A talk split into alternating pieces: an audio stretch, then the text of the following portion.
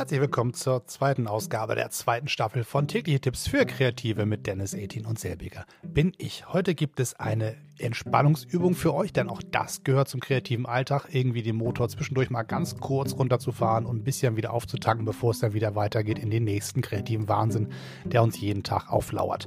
Das Ganze nennt sich Quadratatmung. Das klingt ein bisschen ähm, eckig und so ist es, aber eigentlich nicht gedacht. Das ist eine relativ ruhige, fließende Veranstaltung, die nur eckig heißt. Also im Prinzip, es funktioniert folgendermaßen. Ihr braucht einen ruhigen Ort, einen ruhigen Raum, einfach die Bürotür zumachen.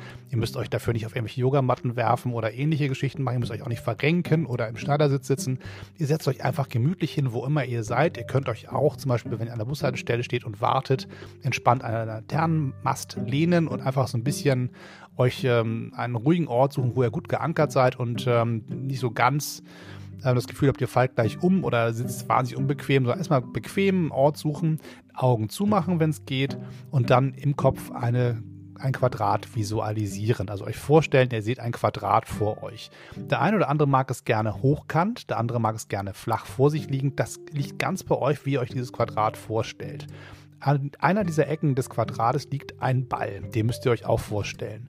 Und dann atmet ihr tief ein und beim Ausatmen guckt ihr quasi vor dem geistigen Auge zu, wie dieser Ball von eurem Ausatmen zur nächsten Ecke des Quadrates gerollt wird. Dann bleibt der Ball dort liegen, dann atmet ihr wieder tief ein und wenn ihr wieder ausatmet, stellt ihr euch vor, wie ihr den Ball weiterschiebt zur nächsten Ecke des Quadrats. Der Ball rollt quasi mit jeder Ausatmung eine Strecke entlang der Kante des Quadrates und bleibt liegen, ganz ruhig und entspannt, wenn ihr gerade wieder einatmet. Und das macht ihr ein, zwei, drei Mal und das Ganze möglichst ruhig und entspannt und unaufgeregt. Und versucht euch wirklich das vorzustellen, wie dieser leichte Ball, so ein Wasserball vielleicht oder ein Luftballon, diesen Weg macht, den ihr mit eurem Atem vorgebt. Das Ganze dauert ein paar Sekunden, das ist relativ überschaubar, vielleicht eine Minute. Wenn ihr das richtig entspannt und langfristig machen wollt, ist das eine wunderbare Art, sich auch abends zum Beispiel vorm Schlafengehen mit zehn Minuten damit zu beschäftigen. Das kann man auch tun, aber es reicht wirklich ein paar Minuten zwischendurch, zwischen einer Sitzung zur nächsten zu rennen, einmal ganz kurz sich zurückzuziehen und zu sagen, okay, einmal kurz durchatmen und dieses kurz durchatmen auf diese Art und Weise zu tun, hilft ungemein, sich zu, zu sortieren, zur Ruhe zu kommen, sich sich auch